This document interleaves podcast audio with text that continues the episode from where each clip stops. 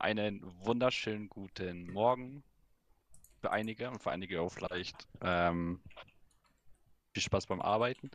Äh, wieder bei Kai Mana für zwei. Hallo. Natürlich, natürlich mit Abdi. Ja, hi. Okay, ich habe den Einsprung nicht geschafft. Egal, ich habe geintet. Okay, das müssen wir nochmal. Nein, nein, Spaß, wir lassen das Aber jetzt. du hast die, du hast die T-Taste dabei. Perfekt.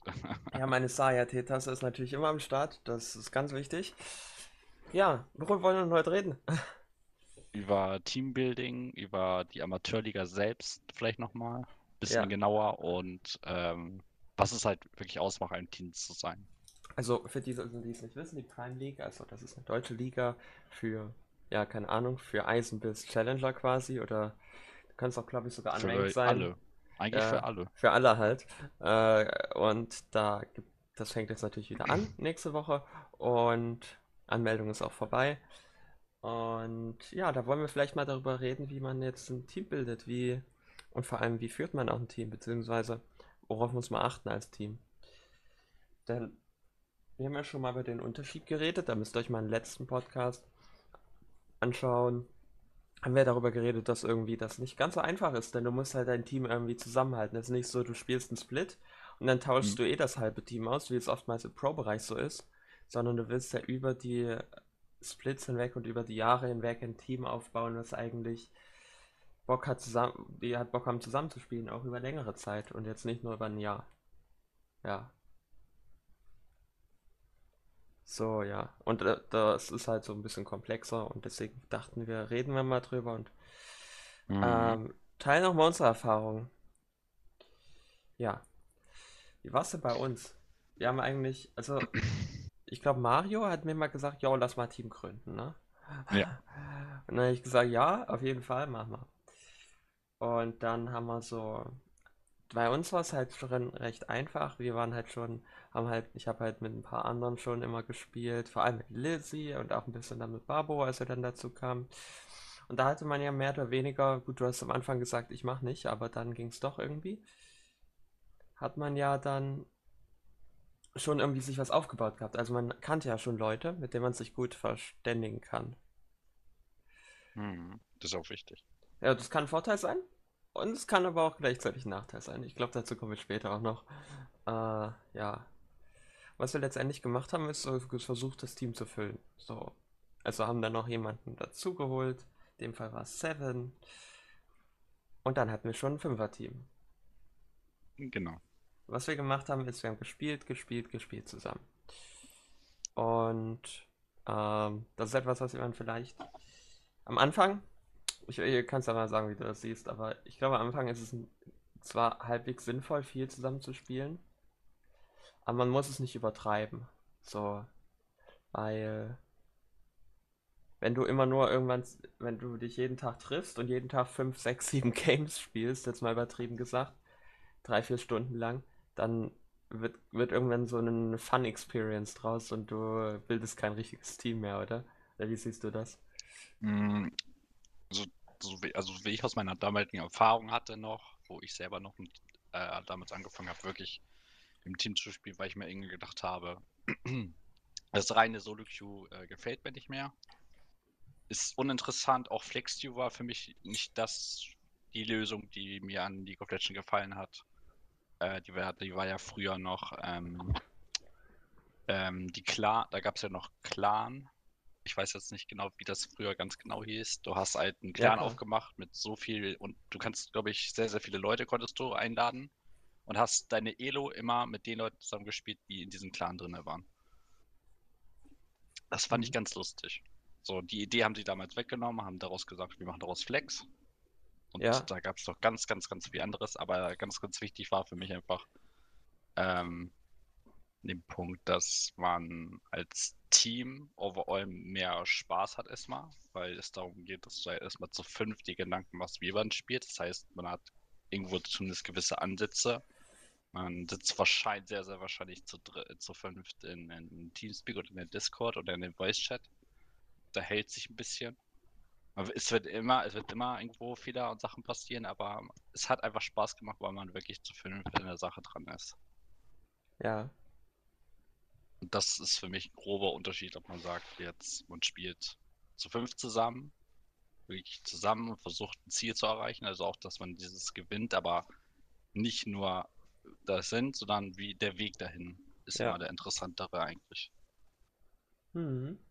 Weil wir haben ja schon mal, wir haben ja im letzten Podcast über die Unterschiede zwischen Solo Queue und Competitive geredet und auch gesagt, das Spiel ist im Competitive deutlich komplexer, aber es ist nicht unbedingt schwerer. Es ist nur anders. Schwerer Weil- nicht, genau. Weil äh, der große Unterschied ist, in Solo Queue musst du die ganzen Informationen, die, wie du ein Spiel gewinnst, dir selber holen, mehr oder weniger. Also du hast mal ein gutes Team, aber das ist selten der Fall. Also letztendlich musst du dir selbst die Informationen holen und daraufhin eine gute Entscheidung treffen oder die bessere Richtig. Entscheidung treffen. Als Team hast du dieses Problem nicht, weil jeder gibt dir im Idealfall die Informationen, wie was gerade so abgeht und du entscheidest dann halt. Und deswegen kannst du auch komplexere und bessere Mhm. Entscheidungen treffen. Und da ist dann eher so der Skill, die richtigen Entscheidungen zu treffen oder auch teilweise, und das habe ich auch selber herausgefunden, das haben wir auch selber gemerkt, wenn die Kommunikation nicht passt, wird die, die, Erfahrung, die du als Team hast, einfach äh, extrem schwierig. Mhm. Weil wenn du nicht kommunizierst, was so abgeht auf der Map, dann ist es fast unmöglich, das sinnvoll zu spielen. Darüber kommen, darauf kommen wir aber, denke ich mal, später noch. Mhm. Ich, ich finde ja, äh, Competitive selber ist, äh, wenn man es sagen muss, ähm, ging das zu nochmal so, weil man da so ein Wort für findet, ist äh, Perfektion. Weil in, in, in, den, in den Fünfer Pre-Team, wo man sehr, sehr lange zusammenspielt, ist das eigentlich das Ziel, eigentlich das perfekte Spiel eigentlich zu haben. So, so wirklich wie wenig Fehler. Es wird in Solo Queue niemals passieren. Das kriegst Ja. du auch niemals hin. So, aber im Team ist das für jeden so ein bisschen das Ziel, sind bestmögliche Leistung, erstmal allein natürlich. Jeder, jeder weiß, was er auf seiner Lane kann und im Jungle. Aber zu, zu fünf die Entscheidung zu treffen, also die Entscheidung zu treffen, die man für richtig hält und das auch so, so wenig, so wenig daraus verliert. Das haben wir auch teilweise auch mal geschafft, äh, wir selber. Ja, Aber wir machen genug Fehler. Es ist eine teilweise wirklich die Absprache natürlich auch, die da, oder Kommunikation, die einer der wichtigsten Punkte halt sind, weil ja, der Punkt Mensch ist da, wenn Kommunikation bei den einen oder anderen nicht ganz abstimmt, dann kann das, kann das halt sehr krass das Spiel beeinflussen. Also ja, also wenn wir jetzt ein Team gründen würden, das erste, was wir halt machen würden, okay, jo, Hm? wir wissen genau, was wir machen müssen. Und ich würde da gerne über einen Punkt reden. Ich glaube, das ist so ein ganz wichtiges Thema und ich glaube, das machen viele Teams falsch, was wir auch, glaube ich, viel zu spät erst angefangen haben, ist so, sozusagen Alignment. Ich weiß jetzt gerade nicht, was das deutsche Wort dafür ist. Auf jeden Fall, dass jeder Spieler. Auf dem Alignment ist Aus Ausführung. Nee, Also, äh, ich meine, dass jeder auf demselben Level ist. so, uff, Also nicht vom Skill her, das meine ich Mhm. nicht, sondern eben vom Verständnis her. Der eine nimmt vielleicht die Teamerfahrung extrem ernst und will unbedingt besser werden und alle Teams besiegen. Und der andere Ja. macht das einfach nur so nebenbei, denkt sich, ja, wir spielen Solo Queue nur halt zu fünft und reden halt so ein bisschen miteinander und haben so ein bisschen Spaß. Und ich glaube, da ist recht wichtig, dass man so ein bisschen herausfindet, vielleicht auch schon bevor man sich, bevor man Leute in sein Team holt, okay, das wollen wir machen und so setzen wir das um sozusagen. Also zum Beispiel sagen, okay, jemand kann sich fürs Team bewerben und dann schreibe ich halt rein, dass ich, dass man Leute haben will, die das ernst nehmen oder dass man Leute haben will, die Spaß haben oder was weiß ich. Das halt von vornherein klarstellt. naja, das ist, ja genau. Denn es gibt einen großen Unterschied, das haben wir auch gemerkt, so Tr Training versus Fun, so ein bisschen. Wir haben ja auch gemacht, also wir haben ja nie wirklich zusammengespielt, deswegen haben wir dann sehr viel auch immer miteinander Fünferflex gespielt. Und das war auch eine gute Zeit, aber das war dann mehr so, weil man halt so oft gespielt hat, mehr so dieser Fun-Aspekt drin. Ich finde, teilweise ist immer noch in dem Flex ein gewisser Fun-Effekt drin. Wir könnten, wir könnten im Flex das noch viel ernster nehmen. Also wieder wie ein Scrum. Wenn Mhm. wir es einfach nur zu, es ist, es ist ja nicht schlimm, wenn man so einen gewissen Fun-Mode drin hat, wenn man, wenn man relativ weit vorne ist. Ja, Äh, aber man sollte immer noch so, eine gewisse, so einen gewissen Punkt, glaube Also für mich ist es wichtig, ich weiß, dass das bei dir auch noch drin ist, äh, zumindest im Flex bei uns beiden, dass wir, wir versuchen das Spiel trotzdem so ordentlich wie möglich runterzuspielen, keine Fehler zu machen. Weil mich ärgert es dann trotzdem, wenn man auch im Flex noch gewisse Fehler macht, weil ich mir die eigentlich selber ungern antue. Ich hasse es, wenn ich selber Fehler mache. Ich Ja, mag das nicht. Es kommt so ein bisschen drauf an, wie man, wie man selber ist. Also, man Mhm. kann ja auch Trash talken und, und, und Shit labern. Ich meine, es ist Scrims, es ist einfach so, egal wie sehr ihr es übt, übt es funktioniert einfach nicht. Scrims und Clash und äh, Flex ist einfach, wenn ihr Wettkampf spielt, nicht einfach, da ist einfach die Intensität nicht so da, wie wenn ihr im Wettkampf seid. Das ist einfach, weil es Mhm. wirklich scheißegal ist, wie das da ausgeht. Also Ja. es ist wirklich komplett egal, wie das ausgeht. Und deswegen Naja. ist einfach nicht die Intensität so hoch. Aber wenn es dann irgendwann anfängt, dass man dann einfach nur sagt, ja, wir quatschen ein bisschen und geben uns nicht wirklich Mühe, uns als Team zu verbessern. Also idealerweise weiß man auch, was man als Team verbessern sollte. Ja, ja. Und wenn man diesen Punkt verfehlt in einem Spiel, dann gibt es keinen Grund zu spielen. Und noch viel schlimmer, das führt halt dann mehr oder weniger dazu, dass du, ähm, ja, dass die ganze Teamerfahrung einfach so ein bisschen, du lässt es einfach so ein bisschen schleifen, weil ja, Ja. ist ja scheißegal, wir spielen einfach und haben Spaß so. Weißt du, was ich meine? Ja, ja, genau. Aber wenn wir, das, wenn du das Ziel als Team halt hast, wirklich, äh, zumindest in, in den wichtigen Spielen dann, die dann halt je nachdem auf uns zukommen, wenn man sagt, beispielsweise, man ist mal zu fünf zusammen. Man hat jetzt keinen Scrim vorbereitet, man hat das nicht vorbereitet. Dann geht man aber vielleicht intens mal, sag ich mal, in zwei, drei Games in, in ein Flex-Q-Game rein und versucht zumindest die, dass man, dass Ja. man spielt, auszuspielen. Ordentlich. Ist, ne? Genau. Dann, dann versucht ein bisschen den Fun auch natürlich. Der Fun muss immer da sein, deswegen man, Fun ist erstmal, ich gehe in die Rotation rein und habe einfach Spaß an dem Spiel generell, weil es einfach ein geiles Spiel ist. Ja, Aber diese Ernsthaftigkeit, dass ich meine, die Entscheidung, die ich treffe, wirklich bedenke. ja, So auch mit, dass wir einfach sagen, wenn wir zu fünf sein, können wir auch gleich schon richtig mit Calls etc. weiter üben. ja, Dass man das mal ein, zwei Games dann den, den Tag machen kann, ist ja nicht schlimm. Wenn, wenn jemand sagt nach drei Games, boah, nee, jetzt kann ich nicht mehr. Dann ist das ja nicht schlimm. Dann, dann, dann sagt da, glaube ich, auch keiner was, wenn sagt, jetzt kann ich gerade nicht, dann ge gehen wir ins Arm Earth oder sonst wo ran, ja, genau. rein und haben mal wieder ein bisschen Spaß und wieder Kopf frei zu schalten, damit der, damit der Kopf jetzt nicht überhitzt. So, Weil ja. das kann halt schon der, das kann halt schon sehr dämpfen. Klar, man muss auch mal Zeit. abschalten, aber der Hauptfokus sollte darauf sein, dass du dich als Team verbesserst. Ja, richtig. Und deswegen sage ich, sag ich ja, ist auch, darf man gewisse Clash und Flex-Queue und sonstige Games, je nachdem, wie wir das, wir uns dann auch treffen. Ähm, Gerade die Tage dann müssen auch mal die ein oder zwei Games mal ernst genommen werden. Genau. Also wie gesagt, ähm, es ist auf der einen Seite sehr wichtig, dass man sich kennenlernt, gerade wenn man sich noch nicht so gut kennt. Mhm. Äh, das haben wir ja gesagt. Aber es ist wichtig, dass das Team. Okay, nice, nice, nice, okay. Also, ich habe jetzt mal gerade nachgeguckt, Alignment heißt Ausrichtung, aber okay, es passt So. irgendwo. Ähm, aber letztendlich, also dass diese, dass man sich als Team quasi, dass man auf Team, als Team quasi auf einem Level ist, das ist recht wichtig, dass man weiß, was wie der andere so drauf ist und so weiter Mhm. wie jeder tickt, weil jeder hat auch eine andere Weise, wie er das Spiel spielt und so weiter. Und auch generell, das überträgt sich auf, auf die Persönlichkeit, dass man halt sich so kennenlernt, aber auf der anderen Seite halt, dass man nicht so viel spielt, dass es dann irgendwann zum, ja, wir machen einfach, weil, seien wir mal ehrlich, wenn du dich drei Games hart konzentrierst, in League, auch im Team, dann brauchst du danach eine Pause. Ja. Es, es ist einfach so. So. Es, und wenn man dann irgendwie 5, 6, 7 Games am Stück spielt, Jetzt nicht, du Dann- merkst es, du merkst es ja. Du merkst eigentlich, dass, dein, dass in deinem Kopf irgendwas ist nach drei Games League. Wenn du dich wirklich intensiv auf das Game konzentrierst. Und deswegen letztendlich muss jeder, jedes Team wissen, wie es bei denen am besten läuft. Aber ich glaube, man würde so sagen, okay, hier zwei Games geben, geben wir alles und danach machen wir kurze Pause und dann machen wir nochmal so ein bisschen aus Spaß was. Das kann man machen, denn dann macht ja auch Sinn. Mhm. Ähm, wo wir gerade bei dem Punkt sind und ich finde, das ist ein sehr guter Punkt. Übrigens, das funktioniert für Solo Queue wunderbar, ähm, falls ihr das macht. Äh, Reviews. Reviews, es gibt so, die sagen, ja, wir zocken einfach, da lernen wir mehr. Ja, ich glaube, da lernst du gar nichts, wenn du einfach nur immer weiterspielst und dir nicht mal reflektierst, was du falsch gemacht hast. Weil die meisten Leute können in ihrem eigenen Spiel nicht reflektieren, also während das Spiel läuft, nicht reflektieren, was sie falsch gemacht haben. Sind wir mal ganz ehrlich.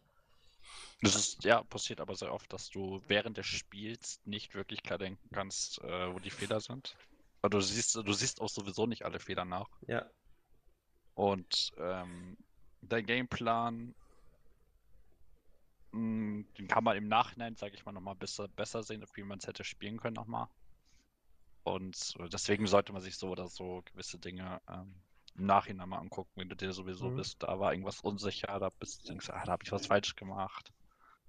Und deswegen ist, halt, ja, deswegen ist halt super wichtig, dass man nach dem Game, es muss jetzt nicht unbedingt sein, okay, wir schauen uns zusammen Video an. Es kann auch sein, dass man im Nachhinein nach dem Game darüber diskutiert, okay, warum hast du das so gemacht, warum hast du das nicht so gemacht und so weiter.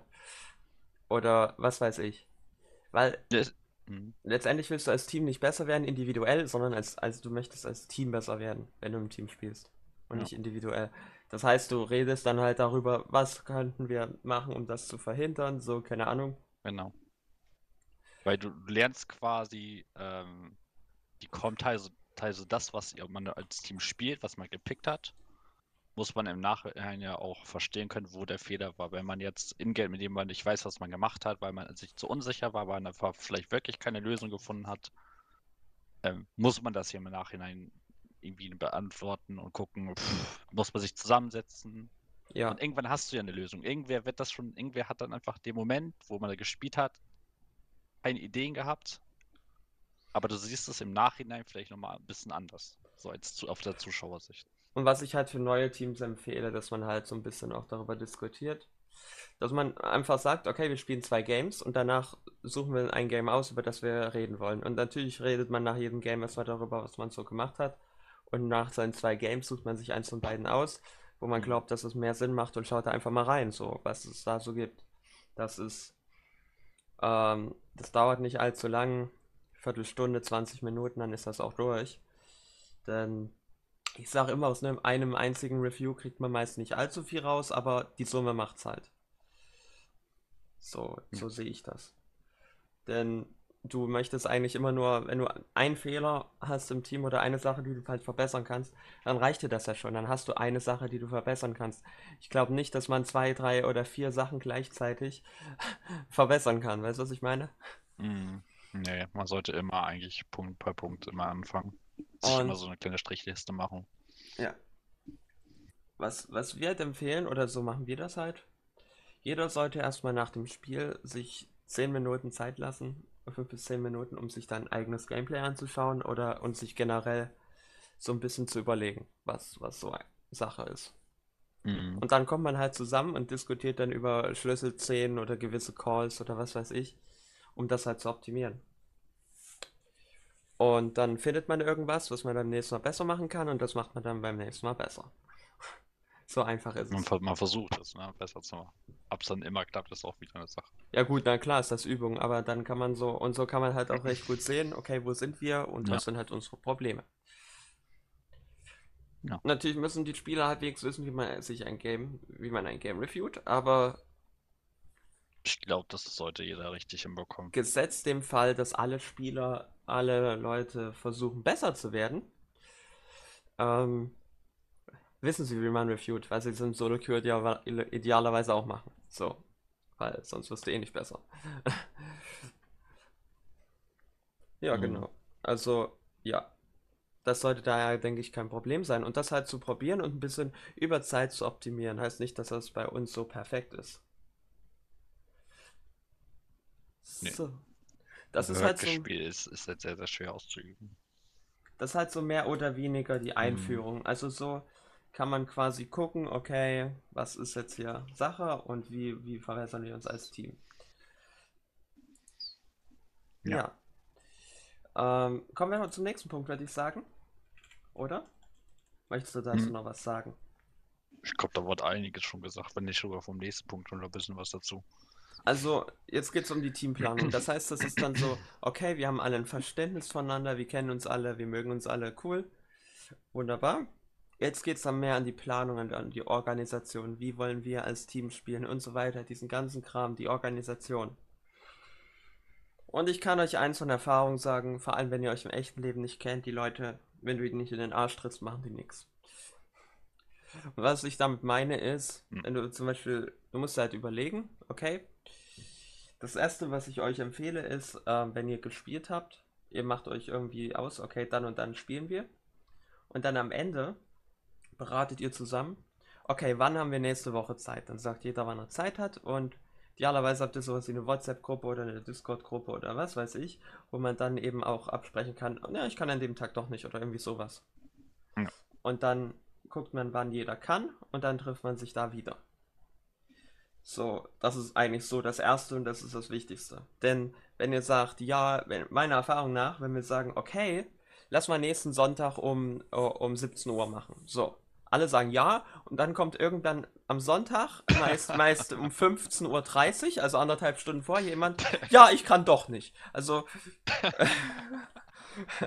das ist so die Erfahrung, die wir gemacht haben, oder? Ja, ja, auf jeden Fall. Also deswegen ist es wichtig, okay, erstmal, dass das klar ist, damit jeder weiß, was Sache ist. Und dann halt auch sagen, okay, dann ist das, dann spielen wir so viel und dann spielen wir so viel. So. Und was das halt macht, äh, ist mehr oder weniger, ihr sagt fest, okay, das sind unsere Tryhard-Zeiten und der Rest ist halt so mehr oder weniger Fun. Und dann hat man auch eine ganz andere Einstellung, wie man da rangeht, wenn man das vorher klar macht. Weil dann weißt du, okay, dann ist meine Zeit, da muss ich voll fokussiert sein und da muss ich, da ist halt dann, ja, machen wir, was wir wollen, ne? Und so kann man das halt strukturieren, kann sagen, okay, ja, wir machen das so, so viel Solo-Queue spielen wir, so viel versuchen wir irgendwie Scrims zu machen, oder wir spielen Flex oder was weiß, was auch immer, oder Clashes dann und dann, ja.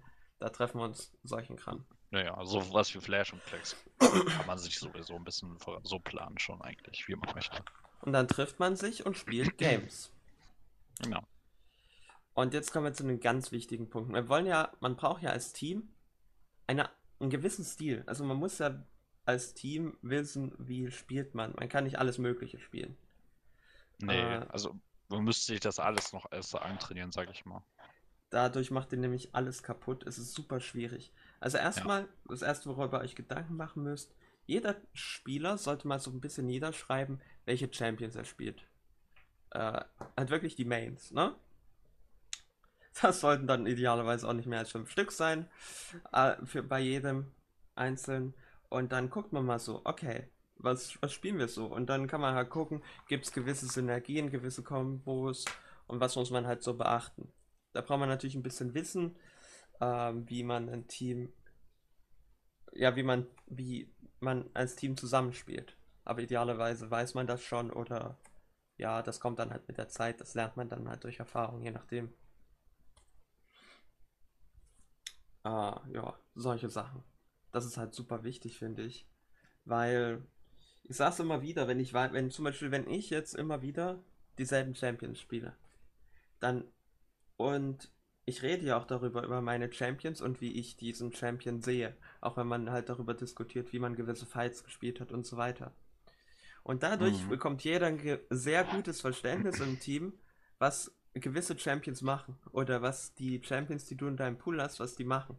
Und dadurch kann man auch Sachen viel besser koordinieren, weil man immer mehr halt über die, über die anderen Spieler aus dem Team halt eben entsprechend lernt. Ja.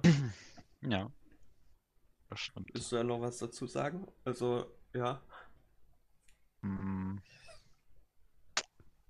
Ja, also viel kann ich dazu nicht sagen, weil das halt einfach schon das meiste raus jetzt gesagt wurde. Du kannst, du musst halt schauen, wirklich, äh, was, wo jeder seine Stärken hat. Du musst gucken, ähm, wie das in der Team gut passt. Ähm, man muss halt gucken, welche Champions daraus eine Synergie ergeben, wo man ab man dann auch alles hat, was man braucht. Ja.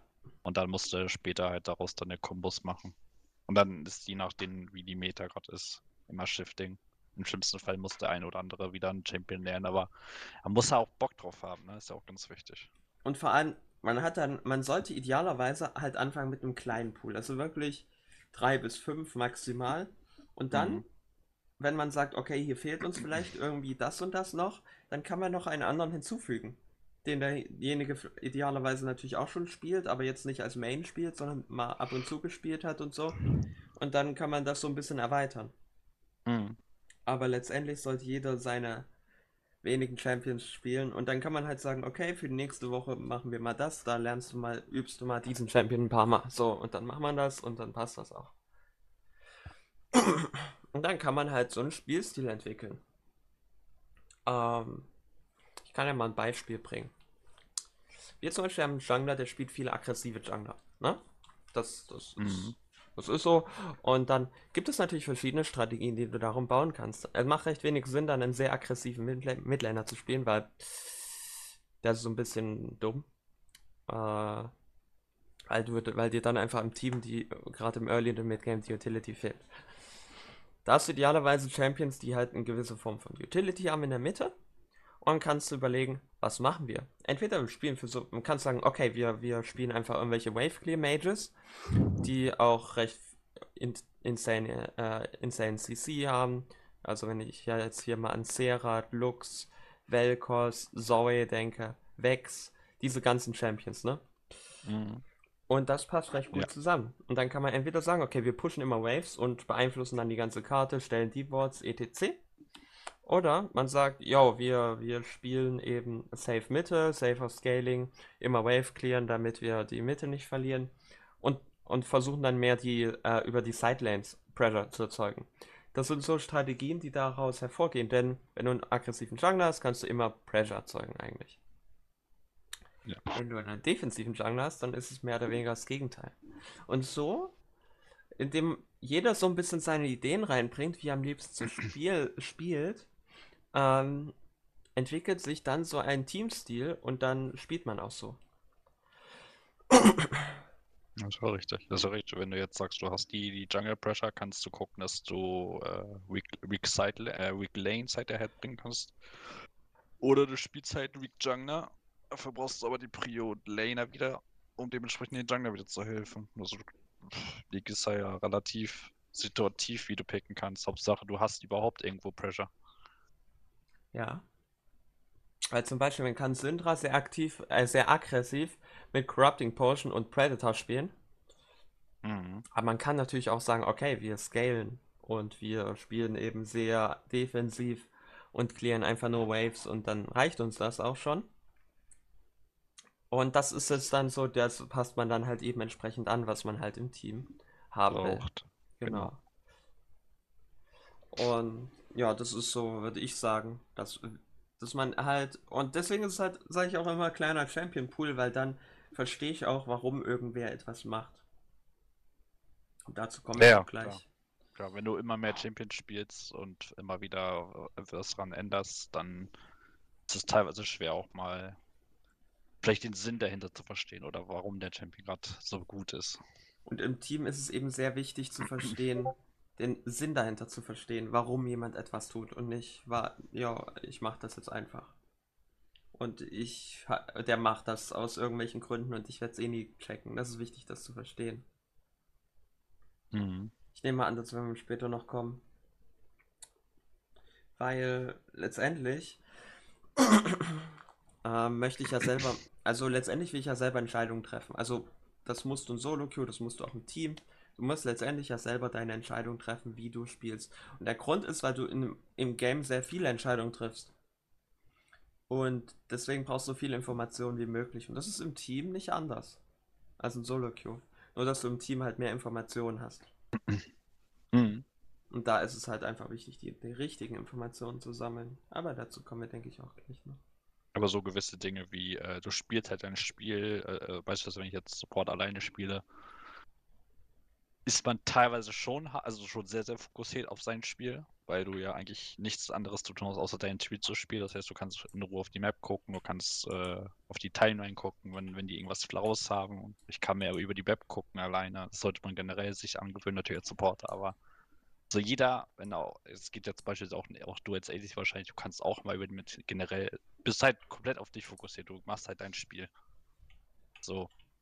Und wenn du dann ähm, komplett fokussiert auf dein Spiel bist, dann überträgt sich das teilweise aber auch später auch auf, auf, dein, auf dein Teamplay. Deswegen, das ist ja das, was du meintest mit äh, einfach Sudoku spielen und irrelevant auf dem Rang so zu spielen, sondern einfach generell spielen, weil du einfach nur so besser wirst oder so auch dein, dein dich selber einfach daran verbessert oder ja. solider wirst auf deinen deinen Sachen, die du halt machst. Ne? Wenn ein Supporter, wenn er alleine sein Ding macht, ähm, dann, dann hat er das halt schon drin, wie, wie auf die Map zu gucken, Round Roam, Ward stellen und so weiter und so fort.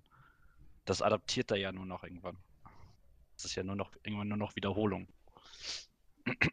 Ja. Und natürlich macht man auch immer noch Fehler, weil wir sind halt Menschen und wir machen immer Fehler, aber wahrscheinlich nicht mehr so viele wie, wie davor. Und das ist tatsächlich auch der Grund meiner Meinung nach, warum es so viele Spieler in Gold 4 gibt. Das nicht, ja, ich habe meinen höheren Rang. Weil bei ich Gold glaube, die, 4, die, ich glaub, die sind äh, zufrieden und wollen aber trotzdem nicht mehr weit, nicht mehr, glaube ich. Ich glaube, die sind so gesättigt an das, was sie wollen. weil Gold 4 ist letztendlich der Rang, wo du hinkommst, wenn du recht gute Mechanik, recht gute Mechanics hast, also recht gutes Micro. Ja. Da kommst du easy hin. Aber was ich halt feststelle in Gold 4, viele Spieler sagen, oh mein Gott, ich kann endlich meine Spells treffen, go, go, go, so. Aber die wissen nicht, warum sie ihre Spells treffen, so. Also, warum sie ihre Spells treffen, ist klar, ich, ich habe es jetzt schlecht ausgedrückt. Warum Mhm. sie ihre Spells jetzt drücken. So, ich, ich drücke meine Q die ganze Zeit und dann habe ich kein Mana mehr, weil das, die Q viel, cool, viel äh, Mana kostet oder so. Mhm. Aber wenn ich das immer mache, wenn der Gegner zum Beispiel für einen Cannon geht oder so, dann macht das natürlich deutlich mehr Sinn. Es ist wahrscheinlicher, dass ich sie treffe. Ja. Es ist. Es verbraucht nicht zu viel Mana und du gewinnst letztendlich die Lane über Zeit, wenn du das ständig äh, effektiv machst. Aber, und deswegen glaube ich, was halt auch so ein großer Punkt ist, warum viele in einem Team Probleme haben, jetzt Gold sind oder darunter, ist einfach, weil sie machen halt Dinge, ohne zu wissen, warum sie es eigentlich machen. Da Weil- machen, die, da machen es ja aber auch schon in ihrer Solo-Queue generell. Ja, weil letztendlich eine Entscheidung ist nur dann eine gute Entscheidung, wenn sie zu irgendwas Sinnvollem führt. Also wenn du letztendlich dadurch dir einen Vorteil erspielst. Das ist wie wenn du als Jungler, Mhm. als Jungler gank ich keine Lane, die, wo der Gank nichts ändert. So, wenn ich Kayle gegen, äh, gegen Renekton habe, wenn die Kayle einen Kill kriegt, ja, die Lane wird genauso weitergehen, so. Die wird dennoch die Lane verlieren, auch wenn die jetzt vielleicht 300 Gold mehr hat. Mhm. So, es macht keinen Unterschied. Ich weiß teilweise, dass, dass, dass äh, viele einfach nur das Gold, das hatte ich ja früher so, als ich nur ADC gespielt habe und hatte diese Random Supporter. Die sind einfach immer rein. Also wenn ich jetzt Nautilus im, als Supporter hatte, die sind immer reingelaufen. Und die haben sich keine Gedanken gemacht, warum. Die sind einfach immer, wenn sie Q-Up hatten, sind immer reingesprungen. Ja. die haben immer gedacht, dass ich Follow-upen kann. Also, Oder dass ich da Follow-upen werde. Aber konnte ich ja nicht immer. Ja, und dann denke ich mir so, wenn ich das mache, mache ich das bewusst. Beispielsweise, ich, wir machen das jetzt schon länger, dieses Level 2 Kram. Das ist eigentlich schon das Must-Have, sag ich mal so, schon drin, was man eigentlich schon, wenn man sich damit einmal nur befasst hat und weiß, man immer Level 2, dann ist es eigentlich immer gefühlt safe. Äh, Das wird aber leider bis zum gewissen Grad, glaube ich, immer noch nicht wahrgenommen. Das ist sehr, sehr komisch Ja. schon, dass es League schon so lange gibt und dass der Level 2 Power Spike nur noch so unterschätzt wird, immer noch. Weil das ist Ja, meiner gut. Meinung nach einer der offensichtlichsten noch, weißt du? Das Bist stimmt. Direkt Level 2 und jeder muss einfach wissen, du bist gerade stärker. Aber es Ja. wird halt, aber das ist halt wahrscheinlich das, was du meinst, dass immer noch dieser, Ja. die Leute spielen einfach nur. Der, worauf ich jetzt aber hinaus will, ist, weil Mhm. die Leute eben merken, okay, ich kann das, also mache ich das. Also ich mache, weil ich es kann. Mhm. Ähm, das führt halt zu was ganz Wichtigem. Und zwar, sie treffen Entscheidungen, ohne zu wissen, warum sie die Entscheidung treffen. Und wenn sie nicht wissen, warum sie die Entscheidung treffen, also etwas nicht mit Intention machen, dann können sie darin nicht besser werden. Weil, ja, du hast keine Ahnung, warum du das gemacht hast, also warum sollte ich dann, ob es jetzt funktioniert oder nicht, ist egal, aber ich weiß ja nicht, warum ich das gemacht habe, also kann ich das auch nicht verbessern, weißt du? Also, und das ist, glaube ich, auch so ein Grund, warum da halt viele drin hängen. Und das ist auch im Competitive super wichtig, dass man Dinge macht, die einen Sinn haben. Und dass ich halt auch verstehe, warum mein Team etwas macht. Was einen Mhm. Sinn hat, welchen Sinn es hat, dass wir jetzt da und dafür gehen. Das ist wie, erkennst du das so mit, du gehst so, kennst du das so früher in der Schule? Du gehst, du kriegst so eine Mathehausaufgabe, ne? Ja. Und gut, bei dir ist es vielleicht ein schlechtes Beispiel. Aber ich denke mal, mit dem die meisten verstehen, was ich meine. Ähm, du machst deine Mathehausaufgabe, cool. Aber du denkst dir so, ja, warum mache ich jetzt diese Mathehausaufgabe? Ich habe keinen Bock, die Mathehausaufgabe zu machen. Und selbst wenn du diese Mathehausaufgabe machst, hast du das Gefühl, dass du dabei nichts lernst. Ne? Mhm. Äh, Stimmt. das ist genauso wie, das ist genauso wie wenn du jetzt, in, wenn du jetzt League spielst und die, keine Ahnung, irgendein Coach oder irgendein YouTuber hat dir gesagt, du sollst Flashes timen. Yo, ich time Flashes, schreib sogar einen Chat hier, Flash mit ähm, neun Minuten oder so.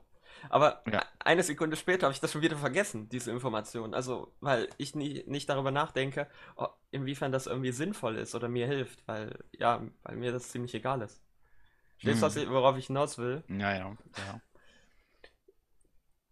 Und Also äh, deswegen sage ich ja, als, als Team ist das, sind solche Infos wichtig, weil du mit den Sachen halt dein, dein Spiel spielen kannst. Also du hast eine Idee, du guck mal, du, eine, eine Botlane hat beide kein Flash, keine Sums, alles Sums raus. Du kannst mit dieser Info schon viel machen. Genau. Und da Weil kommen du- wir, da sind wir direkt in das nächste Thema reingerutscht, nämlich das Ingame, sozusagen. Und da Ja. sind wir quasi schon bei, ähm, wir haben ja übers, ganz am Anfang dieser Folge darüber geredet, was der Unterschied zwischen Solo und Competitive ist, mehr oder weniger. Also im Wesentlichen, was da, was daran so komplex ist an dem Competitive und warum das so komplex ist. Aber nicht unbedingt schwerer. So. Cool. Und da sind wir ja schon bei Kommunikation. Kommunikation ist super wichtig. Ne? Mhm. Wir haben gesagt, okay, ja, wir wollen Informationen haben. Aber es müssen gute Informationen sein. Informationen, die mir auch was bringen. Das heißt, wenn ich mal ein Beispiel bringe, wenn der Top-Laner sagt, okay, der gegnerische Jungler ist top. Yo, nice. Und jemand, der nicht im Team spielt, denkt sich, ja, cool, jetzt weiß ich, dass er top ist. Aber das ist unglaublich wichtig. Dann kannst du nämlich als Botlane den gegnerischen Jungle auswarten, weil du weißt, Kle- der gegnerische Jungler ist auf jeden Fall nicht da. Oder du kannst da unten halt Fulham gehen, hier Ult-Kombo und hast du nicht gesehen, weil Es kannst kommt ja nicht- natürlich immer darauf an, was du hast. ne? Wenn du jetzt eine Sustain hast, Ja, wirst klar. es nicht dazu kommen, diese Lane Alter, hart zu stompen oder so, sondern dann musst du vielleicht wirklich darauf hingehen, auszuwarten. Das heißt, du gibst deinem Team quasi, meiner Meinung nach, Informa äh, Kommunikation sollte sein, du gibst deinem Team Informationen, für, Mhm. damit dein Team daraus äh, die Informationen halt sinnvoll verwerten kann und eine bessere Entscheidung treffen kann innerhalb der Spielphase. Kommunikation ist nicht, okay, einer sagt, jetzt machen wir Baron, alle gehen hin, sind schön still und dann wundern sie sich, warum sie den Fight verloren haben. So, weißt du, was ich meine? Mhm. So. Und jetzt, ich sehe das halt, höre das halt sehr oft. So, ja, wir haben einen Shotcaller und alle hören drauf. Weißt du, was ich meine? Also mit einem Shotcaller ist ja, ist, ist ja nicht gemeint, sondern ähm, also der Shotcaller ist normalerweise, wenn wir jetzt wirklich vom Team ausgeht, der, der die schnellen Entscheidungen trifft, der Ja. die, die, die äh, Entscheidung trifft, was wer ungefähr auch machen soll. Wenn Der Wett, der entscheidet, der sagt ja auch teilweise Botlane, ihr pusht da jetzt komplett rein, der, der ist ja quasi nur am Reden bei den Ja. gewissen Teams. Die Äh, dass die, dass die Laner und der, dass die Laner hauptsächlich sagen, was ihre, wenn jetzt das und das ab ist, dann, dann gibt man das ja nur weiter. Und ich bin ehrlich, ich bin kein Fan davon. So, dass man sagt, okay, weil, äh, aber lass mal darüber reden, was ist denn der Vorteil davon? Lass mal darüber reden, was ist der Vorteil davon, wenn man sagt, okay, einer macht die Calls und alle anderen folgen. Ja, letztendlich, dass jeder in den Fight geht, ne? Ja. Äh, das ist halt super. Also man, man weiß, okay, was machen wir. Und ich finde, das ist auch super wichtig. Äh, Weil ich glaube, das ist ein essentieller Teil auch, dass man darüber diskutiert, was man macht. Also, da, dass man sagt, okay, das und das machen wir. Das Problem ist aber, und ich weiß, dass einige Teams oder viele Teams äh, auf einem höheren Niveau, also wirklich auf Top-Level-Niveau, das eben auch nicht machen. Ähm, und da heißt es so, okay, ich möchte nicht mal für mein Team sagen, welche Entscheidungen sie zu treffen haben, weil ich weiß nicht, wie ich deren Champion spiele. Die wissen, die wissen besser, wie sie ihren eigenen Champion spielen, als jeder andere, weil sie einfach diesen Champion seit Jahren spielen. So, dann will ich doch nicht seine, die Entscheidung von dem jeweiligen beeinflussen. So, weißt du, was ich meine? Oder Mhm. dem, nee, nicht beeinflussen, sondern sagen, was er zu tun hat. Ja. Ähm, und ich sag mal so, wenn auf dem höchsten Level die Leute sagen, okay, der kann das besser einschätzen, dann glaube ich nicht, dass irgendwer anders auf einem niedrigeren Niveau das besser einschätzen kann. so, meiner Meinung nach. Ja. Ja. Also, man kommt natürlich nicht darum rum, zu sagen, okay, das und das machen wir jetzt, weil man muss eben auch vorausplanen. Und das ist richtig. Das würde ich auch jedem, jedem Team empfehlen, zu sagen, okay, Kommunikation, erstmal wichtiger Teil der Kommunikation zu sagen, was so alles abgeht. Wenn irgendwas Wichtiges ist, wie da ist der Jungler oder keine Ahnung. Gegner hat kein Flash. So diese Standardinformationen. Aber dann eben auch regelmäßig darüber zu diskutieren, was wollen wir jetzt machen. So, also was ist, was können wir machen? Ähm, Drake ist bald ab, lass dann mal pushen für den nächsten Drake und so weiter. Mhm. Irgendwie find, sowas. ja, ja. Also bei uns ist, glaube ich, immer noch ein hartes Problem, wenn wir Behind spielen. Weil uns dann teilweise Ideen ausgehen. Ja. Und äh, einige sich dann irgendwie zu unsicher, also sehr, sehr unsicher spielen. Ob sie das hinbekommen. Oder dann halt wirklich für außersehen gecatcht werden. So irgendwo bei 1v1. Ja. Oder Misspositioning kann ja auch oft mal passieren, weil man halt dann doch zu overstate für irgendwas. Und dann es halt schnell das Game, halt, das Game halt schnell wieder weg. Wenn wir Head sind, muss ich sagen, dann klappt das eigentlich schon relativ gut. Das hat sich über die Jahre schon echt krass verbessert jetzt, wenn wir das Jahr jetzt mal hinauszögern schon. Da würde ich schon sagen, ja. Hat sich einiges getan, gerade bei uns. Wir sind da schon sehr konstant, was die Leistungen betrifft da muss man natürlich sagen, mit den ganzen Wechseln, die wir auch hatten, etc., auch Seven merkt man ja jetzt, den wir schon über lange Zeit haben, ähm, wird auch immer, auch immer, immer konstanter, weil er ja auch schon lange jetzt Toplaner ist bei uns. Ja. Das wird dann wahrscheinlich auch bei Alex und bei Baro auch immer jetzt über die Zeit wahrscheinlich, denke ich, auch immer besser werden. Ja. Und ich möchte ja auch mal vorwarnen. Es ist recht schwierig für Leute, die eben, ich sag jetzt mal Gold sind oder so, oder sagen hm? wir, die unter Gold sind, die jetzt, die jetzt low oder low Gold sind oder drunter, sagen wir es so. Es ist schwer, da eine Grenze zu setzen. Weil viele spielen einfach so. Und da kommen wir wieder zu dem zurück, was wir vorhin gesagt haben. Spiele, viele spielen einfach ohne zu wissen, warum sie irgendwas tun. Und es ist wichtig, dass jeder weiß, was, was eine gute Entscheidung ist, so, oder was eine sinnvolle Entscheidung ist. Und das ist etwas, was auch bei uns lange war, dass man einfach spielt dass wir alle einfach schlecht darin sind, Entscheidungen zu treffen. Es ist Gott, und damit meine ich nicht, dass man äh, die falsche Entscheidung trifft, sondern dass man überhaupt mal eine Entscheidung trifft. Mhm. Weil, wenn du eine falsche Entscheidung triffst, kannst du ja daraus lernen. Das kannst du halt verbessern. Und das ist halt der Vorteil, so, wenn ich sage, okay, mhm. wenn mein Top-Laner sagt, ja, okay, ich habe jetzt, ich kann jetzt einen Wave Slow bilden oder so. Oder irgendwie sowas. Ich, ich push die Wave oder so. Kommt aus dem Freeze ja. raus und so weiter. Wissen, dann, und dann weiß jeder, was äh, zu tun ist. Dann weiß man, okay, wir können Topside invaden, wir könnten jetzt Herald machen. Und dann wird das bedeuten für den Midlaner, ich habe die Wave ausgepusht und so weiter. Ähm, dann kann man sagen, und wenn der Midlaner dann einfach resettet oder was weiß ich, oder, oder noch schlimmer, wenn die Botlane resettet, während man oben Pressure hat. Äh, dann äh, kann man halt im Nachhinein darüber reden, okay, yo, warum hast du warum seid ihr geresettet oder warum habt ihr das, seid ihr jetzt nicht zum Herald gekommen, obwohl der ab war so? Weil letztendlich impliziert das ja, okay, wir können jetzt was machen, ne? Ja. Und die Sache ist aber, und Ihr werdet am Anfang merken, dass das richtig schwierig ist. Denn es ist so einfach, der Top-Laner könnte stattdessen sagen, wir machen jetzt Herald oder so. Geil, ne?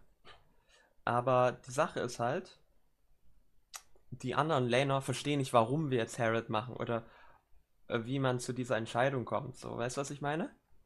Ja, deswegen musst du ja sowieso ein Review immer machen, damit du jemand, der das beispielsweise nicht versteht, dann auch nochmal nachvollziehen kannst oder du ihnen das, diesen Weg nochmal nachvollziehen kannst, erklären kannst. Mhm. Sonst, ähm, es klingt immer so, als wenn das, als wenn man den Leuten das so böse meint. Ich weiß jetzt nicht, wie die, wie die das halt immer annehmen. Deswegen muss, sollte man das also generell sich immer offen lassen. Ja. Und ähm, ich, ich finde, das ist immer so ein Ding. Ähm, man muss diese Person kennen, so wir zwischen uns langsam alle, kennen uns ja schon langsam. Das ist, es kann bei neuen Teammitgliedern immer noch Problem sein, weil sie Ja, nicht ganz einschätzen können, wie kommt das auf einen rüber? Nimmt er das überhaupt so an oder fühlt er sich jetzt genervt von oder so? Ja, Da muss man, muss man immer lang dran gucken. Deswegen ja, sage ich ja auch, äh, ein Team baut sich nicht über, über eine kurze Zeit auf, sondern das dauert, ist ein, eigentlich eher ein langer Prozess. denn wenn man das halt so macht, wie wir das machen, also wie ich das hier beschreibe mit dieser Kommunikation, dass man auf der einen Seite eben die Laner sagen, ob, oder generell alle im Team sagen, was halt so passiert. Und Mhm. dann halt ein zweites Level, dass man eben auch dann, wenn man eben gerade mal überhaupt nichts zu tun hat, ähm, dann darüber diskutiert, was man als nächstes machen will in den nächsten Minuten. So.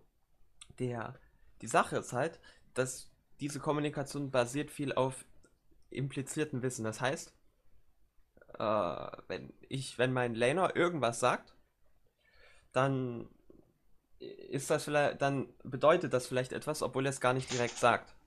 Das heißt, wir hatten hier das Ja. Beispiel, wenn, oder machen wir mal ein gutes Beispiel, äh, wenn der Top-Laner sagt, du kannst top ganken, dann impliziert das zum Beispiel, dass man S- Summon Advantage hat, dann impliziert das, dass man die Vision geklärt hat. Es impliziert sehr viele Dinge. Es impliziert vielleicht, dass er die Win-Condition ist, so diese ganzen Dinge, ne? Aber wenn man eben nicht oft zusammenspielt, dann ist es recht schwierig, dieses Wissen halt auch eben zu verarbeiten. Weißt du, was ich meine? Oder dieses Wissen aufzubauen. Ja. Äh, wenn man jetzt so sagt, yo, ich spiele jetzt mit einem Team vielleicht oder mit einem Mitspieler, dasselbe für Duke oder dasselbe einmal oder so, dann ist es natürlich einfacher zu sagen, mach das, mach das, mach das. Aber letztendlich ähm, wird man besser als Team, wenn man äh, das auf diese Weise macht, wie wir es gerade machen. Zumindest glaube ich das. Weil du einfach dann bessere Entscheidungen treffen kannst. Ja. Und da ist halt dieser Punkt mit dem Alignment, beziehungsweise, dass alle Teammitglieder auf einem Level sind von und, ver und verstehen, was jemand meint. Ja. Und das Und kann das, man eben. das ist aber Training. Das ist Genau. ganz, ganz viel Training. ich möchte sehr, sehr viel immer wieder besprechen und wiederholen im Team. Damit hilft man quasi eigentlich jeden. Es ist, möchte- auch quasi, es ist ja auch quasi wie eine Art Wiederholung, damit Ja. man es eigentlich auch nicht vergisst. Genau, und dafür ist es ja auch da. So, ähm, ich möchte noch über einen wichtigen Aspekt reden. Ich möchte noch mal über Solo Queue versus Competitive reden. Denn es gibt halt einen großen Unterschied und der ist, dass du nicht, also in Solo Queue versuchst du jedes Game mehr oder weniger an dich zu reißen. Aber im Competitive ist das tatsächlich nicht der Fall. Denn es ist oftmals so, also auch in Solo Queue gibt es, es gibt ja so eine Art Win Condition und der Unterschied ist, dass sich die Win Condition in Solo Queue ändern sich ja ständig, weil die Spieler einfach nicht das Matchup spiel so spielen, wie es vielleicht in der Theorie aussieht. Ja. Äh, und im Competitive ist das aber nicht so. Da gibt es meist eine Lane, die gewinnt, eine Lane, die verliert. So, und dann ist es oftmals so, dass der Jungler oder generell das ganze Team um die Seite spielt, die gewinnt. So funktioniert's, ne? Um die halt zu snowballen Mhm. Damit du halt eine Win-Condition hast, weil sonst kann es gut sein, dass du gar keine Win-Condition hast. Äh, Und das heißt, da ist dieses Verständnis, okay, dieses Game carried mich mein Team recht entscheidend. Ne? Ja, du, du gehst ja, gehst ja beim Competitive-Spielen ja darauf ein, ähm, dass du, du gehst ja mit der Einstellung beim Competitive rein, dass du darum gehst, dass die Pressure Lane auf jeden Fall auch die Pressure hat. Du gehst einfach auch drauf ein. Wenn das nicht passieren sollte, hast du ein Problem, Genau. weil du so gepickt hast im Competitive. Da ist jemand, der eine, eine Weak Lane, Weak Side auch spielt, der, geht, der spielt auch so, als wenn er farmen würde, gefühlt nur. ja. Und ist jetzt nicht da, um jetzt vielleicht einem Jungler zu helfen, im schlimmsten Fall, wenn es um was Wichtiges geht. So, Ja. das ist beim Sudoku ein bisschen anders. Sudoku spielt so einfach äh, das, was du am besten auch kannst, einfach. Und genau, jede Entscheidung sollte quasi im Verhältnis zu der Win-Condition mehr oder weniger stehen, um halt das Ziel, was du als Mhm. Team hast, wie du das Spiel gewinnen möchtest, ähm, zu unterstützen, dass das halt auch Ja. funktioniert.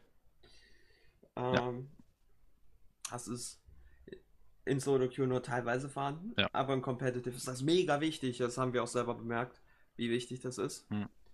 Also ich, da, ich adaptiere schon auch in Solo Queue die Picks. Ne, wenn ich jetzt beispielsweise sehe, da ist ein Jinx in, meiner, auf, in meinem Team, dann äh, spiele ich ganz klar hundertprozentig diesen, diesen, ich möchte die Jinx äh, beschützen. und es ist wichtig, und es ist halt wichtig, dass man im Loading Screen und schon im Champ Select, während man die Comp am Picken ist, eben auch darüber diskutiert, okay? Das ist unsere Winning Side, das ist deren Winning Side und, und so spielen wir das dann auch aus. Richtig. Damit jeder halt schon weiß, ja, okay, so spielen wir das. Und das kann man halt alles dann im Review optimieren. So. Wenn das Richtig. irgendwie nicht so lief, wie man das gedacht hat. Mhm. Genau. Und das ist halt ein, also das klingt jetzt vielleicht so simpel. Also es ist halt echt simpel, wenn du überlegst, okay, weil wenn ich das jetzt mal grob zusammenfasse, ist das so, okay, wir beraten darüber, wie wir gewinnen wollen. Dann diskutieren wir immer mal wieder darüber, wie wir das Ganze spielen. Also wie wir das speziell spielen wollen. Und dann gibt jeder ständig Informationen, damit man diese Planung noch besser optimieren kann und dass man eben bessere Entscheidungen trifft als Team. Das ist super easy. Aber es ist ein wirklich sehr langwieriger Prozess und es ist sehr komplex. Ja. Also man muss da wirklich langsam rangehen. Das erste zum Beispiel, was, was wir auch bei uns so gemacht haben, okay, unsere Kommunikation ist Müll. Wir machen es jetzt einfach so, jedes Mal, wenn eine Cannon Wave da ist oder wenn der Cannon Minion auf der Lane auftaucht, diskutieren wir darüber, was wir in den nächsten drei Minuten oder so machen wollen. Verstehst du? Und dann Mhm. das ist halt der Anfang. Und dann diskutieren wir wirklich darüber, was wir machen. Ob das jetzt richtig ist oder falsch, ist erstmal egal. Hauptsache, dass wir erstmal überhaupt erstmal darüber diskutieren. Und dann irgendwie Schritt Mhm. 2 ist, dann analysieren wir, war das eine gute Entscheidung, war das eine schlechte Entscheidung, dann versuchen wir das zu optimieren. Dann optimieren wir irgendwie die Kommunikation, dass man die richtigen Informationen, dass man genau die Informationen eben weitergibt an sein Team, die eben dabei helfen, ähm, diese Entscheidung quasi zu optimieren. Das heißt, jetzt mal ein dummes Beispiel, was man zum Beispiel nicht machen sollte, ist, ähm, okay, ein Jungler sagt, ich will jetzt full clearen. So, das ist sein Plan. Mhm. Der sagt uns das. Und ich gebe ihm Info ich bin Midlaner und ich gebe ihm die Information, mit ist gankable so. Es es ist halt, das ist halt keine sinnvolle Information so, weißt du? Das ist Nee. halt irgendwie, ja, cool. Und das führt halt auch, und mit solchen Sachen muss man auch vorsichtig sein, weil wenn man das oft, zu oft macht, dann hören dir irgendwann die Leute auch nicht mehr zu, weil du weißt ja, wie das ist. Mhm. Einmal lügt, dem glaubt man nicht, so ein bisschen die Richtung, auch wenn es keine Lüge ist, aber es ist halt nutzlose Ja, ja, stimmt. Information. Das stimmt. Es, ist auch ganz wichtig und das ist auch sehr, sehr langer Prozess, deinen, deinen Teammates eins zu eins 100% zu vertrauen, was die machen. Ja. Kenne ich persönlich, habe ich, habe ich manchmal echt Probleme mit. Als Support, aber da muss man sich halt irgendwann dran halten, ne? Irgendwann. Und, Kannst ja nichts anderes. Du musst ja irgendwann dein, dein, nur noch deinen Job machen. und wie gesagt, das ist ein Prozess, wo man sich, man soll sich auch nicht überfordern. Das ist wirklich ein Prozess, den man über Jahre optimiert und verbessert. Und ja, Aber am Ende, am Ende ist es so eine, weiß ich nicht, dieser ganze Prozess, der da stattfindet, der ist ja, das ist ja das, was teilweise auch Spaß macht. Ja, Also was, was, das, das, was vielleicht die Leute auch brauchen, was sie wirklich in, in League oder was sie wirklich in, in, den, in dem Spiel sehen, wo du wirklich auch mit Strategie arbeiten musst. Wenn du jetzt nur sagst, das Sulke und so ist nichts für dich, dann wird das halt in Zukunft was für dich sein, aber das ist halt, du brauchst auch die Leute für und das ist halt, aber overall macht das ja Spaß. Man Dieser muss ganze, ja. Mhm. Und man muss auch Hm. sagen, das Wissen ist einfach auch super wichtig. Ähm, das heißt, du wirst auch mittlerweile als du wirst auch als Spieler individuell teilweise besser durch diese, weil du dann Dinge verstehst, die du vorher nicht verstanden hast. Ja. Also zum Beispiel verstehst du dann, yo, okay, wenn meine, wenn ich den Jungler auf Topside sehe, dann kann ich aggressiv auf Botside sein. So Sachen, die du vielleicht vorher nicht verstanden hast, verstehst du dann auch besser. Das, das ist Mhm. auch so meine Du Erfahrung. wärst, du machst mit dem Team nur Win-Win, nur eine Win-Situation, weil du eigentlich nur besser wirst. Also du lernst das auch noch. Das ist ein riesiger Vorteil auf jeden Fall. Du wirst von, du, du lernst eigentlich, wenn jeder sein Lane spielt, lernst du von jedem bisschen was. Du weißt, wie man dann ungefähr wie Top Lane sich spielen lässt, du weißt, wie sich Mitte, Jungle, besser spielen lässt, weil sie dir das teilweise eigentlich mit alles nebenbei noch erklären, was die da machen. Ja. Und du lernst eigentlich nur dazu. Und, das ist wohl wahr.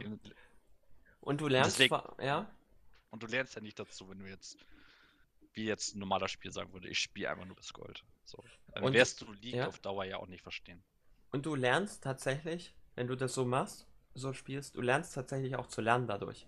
Weil du lernst dadurch, Entscheidungen bewusst zu treffen. Und hm.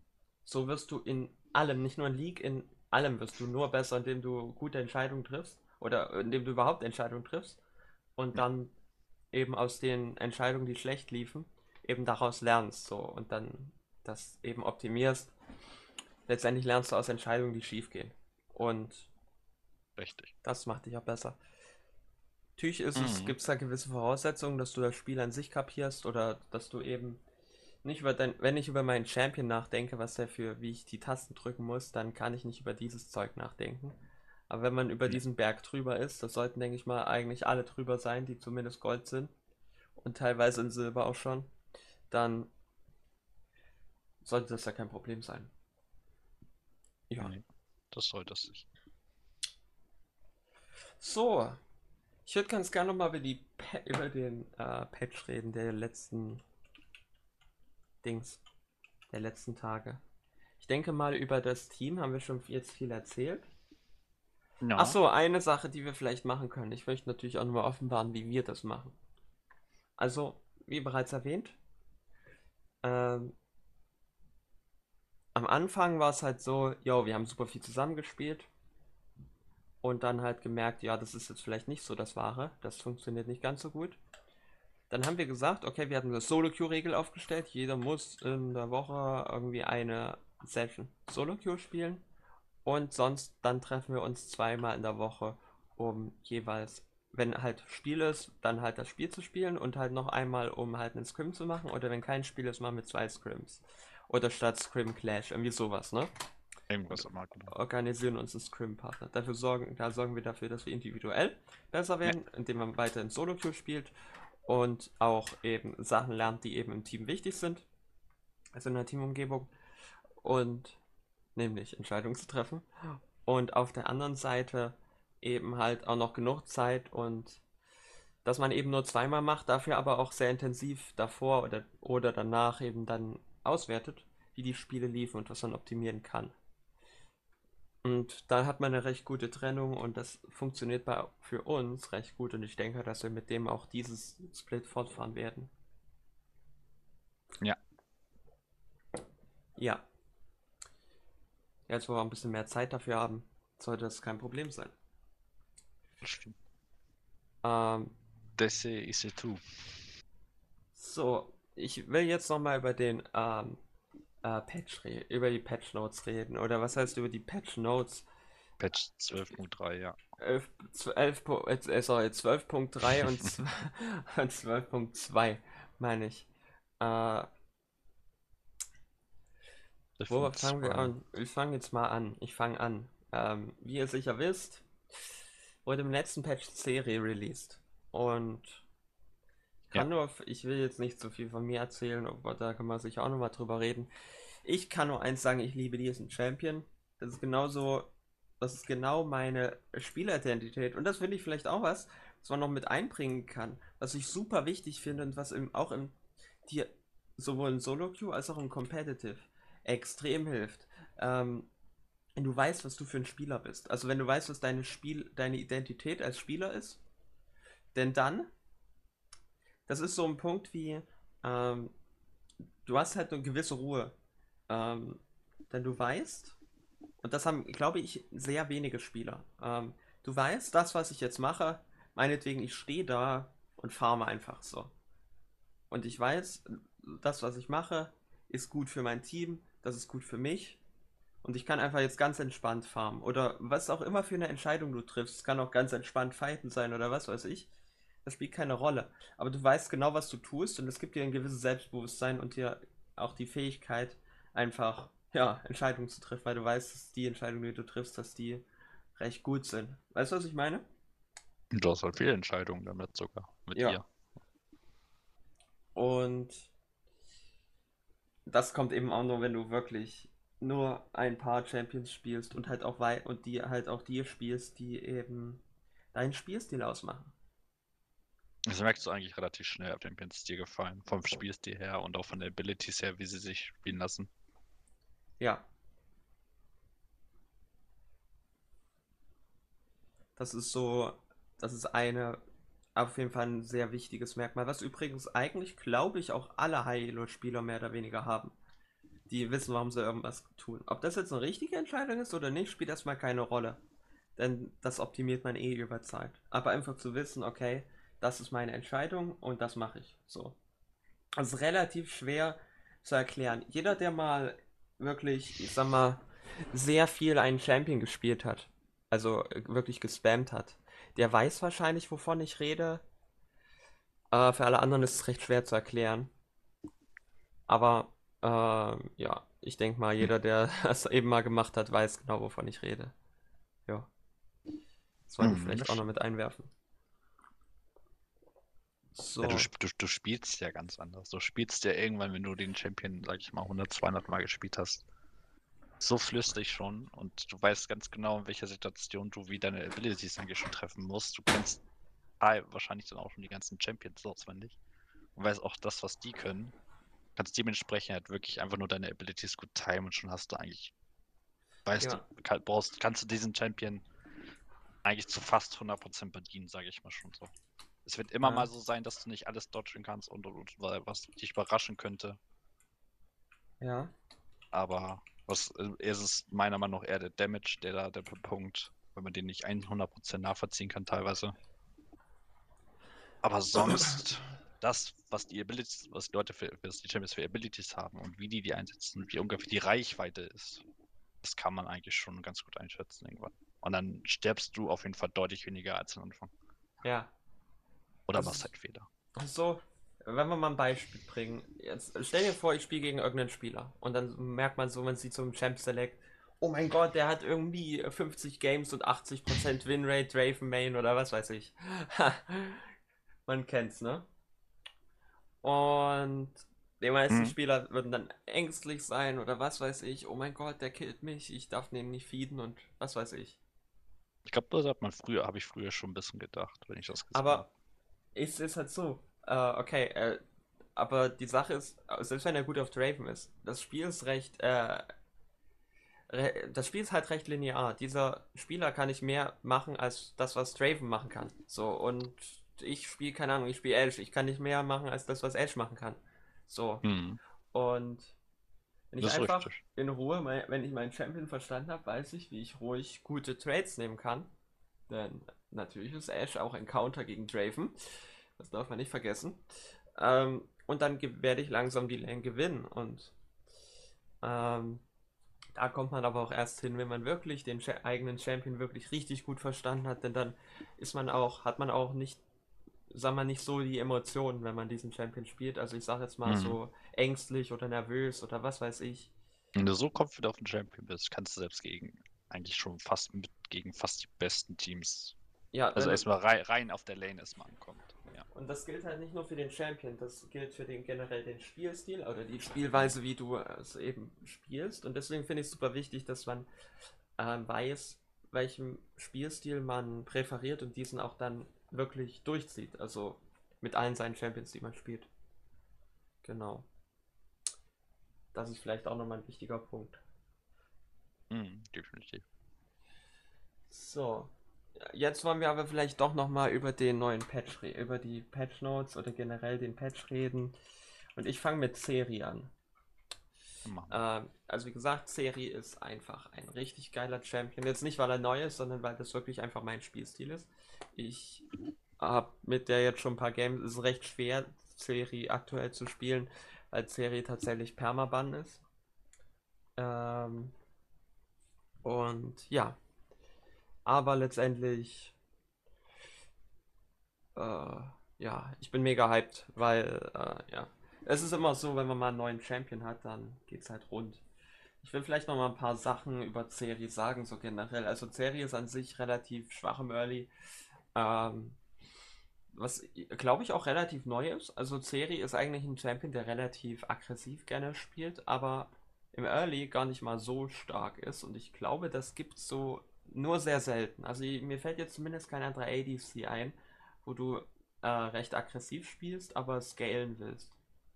Hm. Äh, vielleicht noch eine Vayne oder Saya, aber da hört es, glaube ich, auch schon auf. So.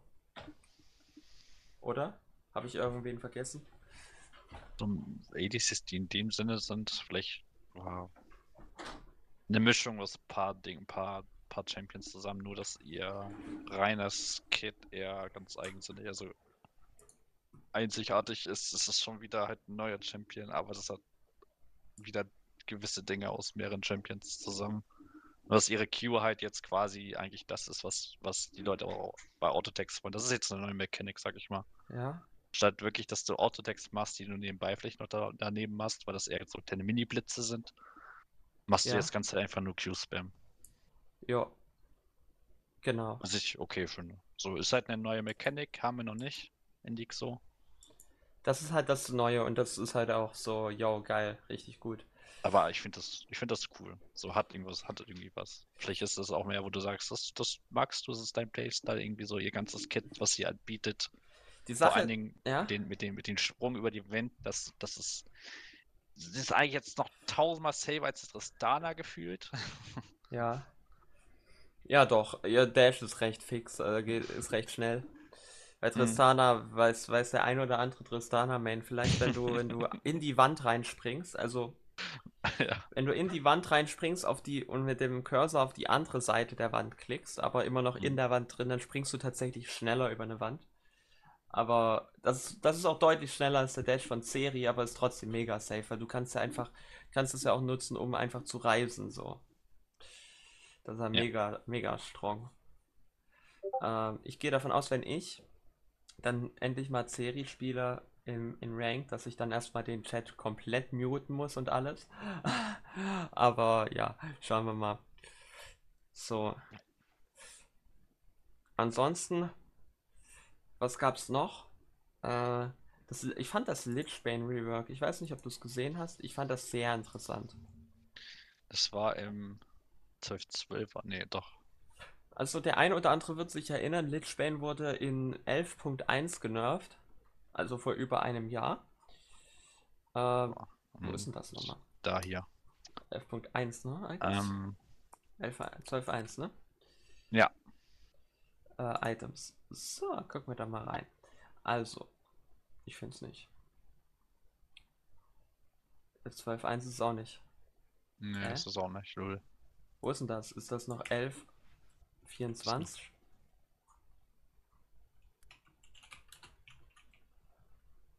Also 12.2 wurde es auf jeden Fall jetzt bei uns verändert. Da war es doch. Lichbane, da, ja genau. Also 12.2 Lichbane Changes. Und ich finde das mega interessant. Also erstmal, die, die hat einen neues, neuen Bildpath. Das ist jetzt nicht allzu interessant. Was das Spannende ist, also erstmal bekommt dieses Item jetzt Ability Haste. Außerdem geht der Spellblade Damage runter und das Geld hat besser mit AB. Und der Spellblade Cooldown geht aber auch runter. Also letztendlich Spellblade Damage sollte recht gleich bleiben. Ja. Wenn man es die ganze Zeit prockt. Und ich finde, das ist ein sehr interessanter Change. Denn der eine oder andere wird wissen, in 11.1 wurde dieses Item mal, mal ultra hart genervt äh, weil er recht stark war, die hatten ja damals die Ability Haste rausgenommen, um das Item an sich stärker zu machen, weil das war immer ein Burst-Item und Ability Haste auf einem Burst-Item macht recht wenig Sinn, weil du möchtest bursten und nicht irgendwie DPSen. So. Mhm. Was will ich dann mit Ability Haste? Jetzt Richtig. das komplette Gegenteil. Also Ability Haste, jetzt ist halt Ability Haste drin und du kannst es halt öfters procken. Also es ist nicht mehr 2,5 Sekunden, aber nur noch 1,5 Sekunden. Und was natürlich noch dazu kommt, ähm, also der Schaden ist geringer, aber du kannst halt öfter procken. Und ich finde das ein sehr interessanter Change. Denn dadurch hat dieses Item wieder eine ganz klare Identität, nämlich eher so ein, ich sag mal, so ein DPS-Item für, ja, keine Ahnung, Akali oder ich weiß nicht, wer das bauen wird. Hm. Irgendwie sowas. Ja, aber es wird es, es, es ist nicht mehr so interessant für meiner Meinung nach ein Echo, der es theoretisch bauen könnte, aber ich bin immer noch kein, ich war ein Fan von, aber jetzt irgendwie nicht mehr. Der einfach wirklich gesagt hat, diesen einmal diesen, diesen, diesen Maximum Burst Damage, den man drauf hatte. Halt Der alles, ja. Der hat es irgendwie, der, wo du es wirklich nur einmal wirklich intensiv procken wirst, finde ich nicht mehr so gut. Wenn du es öfter procken wirst, interessanter vielleicht für andere Champions jetzt, die das mal baufen, kaufen würden. Bin Ja. mir auch noch nicht so sicher. Aber ich glaube, so sollte es in die Richtung auch gehen. Bei Ja. 1,5 Sekunden Cooldown ist halt, ist halt eigentlich nichts. Ja. Das stimmt. Also, Und wenn du das Item jetzt so wie früher ein bisschen mehr hinauszögern willst, musst du ja öfters mal procken, weil sonst hast du den Damage ja nicht mehr drin. Und wenn du jetzt natürlich diesen, diesen, wenn du das wirklich das ausnutzt, dieses Item jetzt, kommst du am Ende wahrscheinlich sogar bei mir rum. ja, das ist wohl wahr.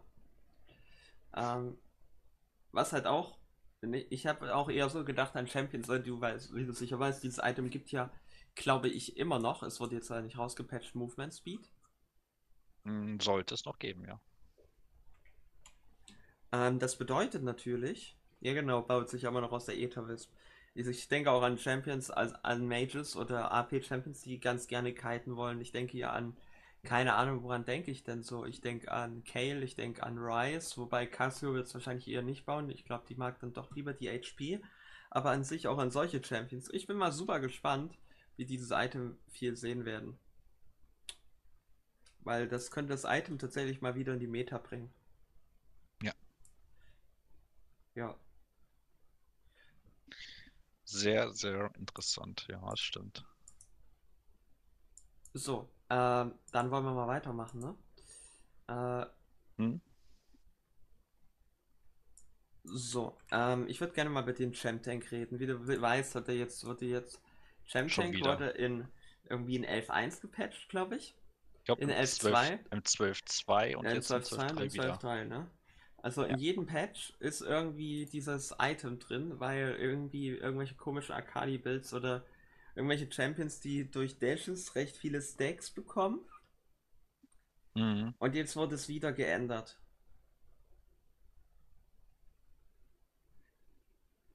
Und jetzt wurde es auf Damage Taken geändert, ne? Ja, also wahrscheinlich macht das so wahrscheinlich mehr Sinn. dass so würde das Akali zumindest hart rausziehen. Weil du eh kaum dazu kommst, Akali wirklich den Damage anzutun. Ja. Uff. Und jetzt ist Aber ich, das bin halt mir, ich, will nicht, ich ne? will nicht sagen, dass es, dass es tot ist, das Item auf ihr. Ich, Ich glaube auch nicht, aber ich glaube, dass Akali jetzt ein bisschen Probleme kriegen wird. Zumindest mit diesem Bild. Ja. Also bei 12.2 auf jeden Fall sollte Akali immer noch genug dieses Item abusen sollen. Aber jetzt bin, bin ich mir gar nicht mehr so sicher. Also das ist dann doch ein ziemlich krasser Change, denke ich. Vor allem für, aber, hauptsächlich aber für Akali Fall, Top. auf, auf jeden Fall Nerf für sie, auf jeden Fall.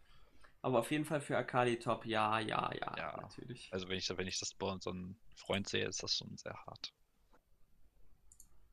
Der muss sich vielleicht mal ein bisschen umgucken. Vielleicht ein neues Bild. Aber Ja, Tank Akali ist auch frech, sowas. Das, die- ist, das ist wirklich frech. Die Winrate auf Top ist jetzt um 3% gedroppt, also da merkt man den Unterschied.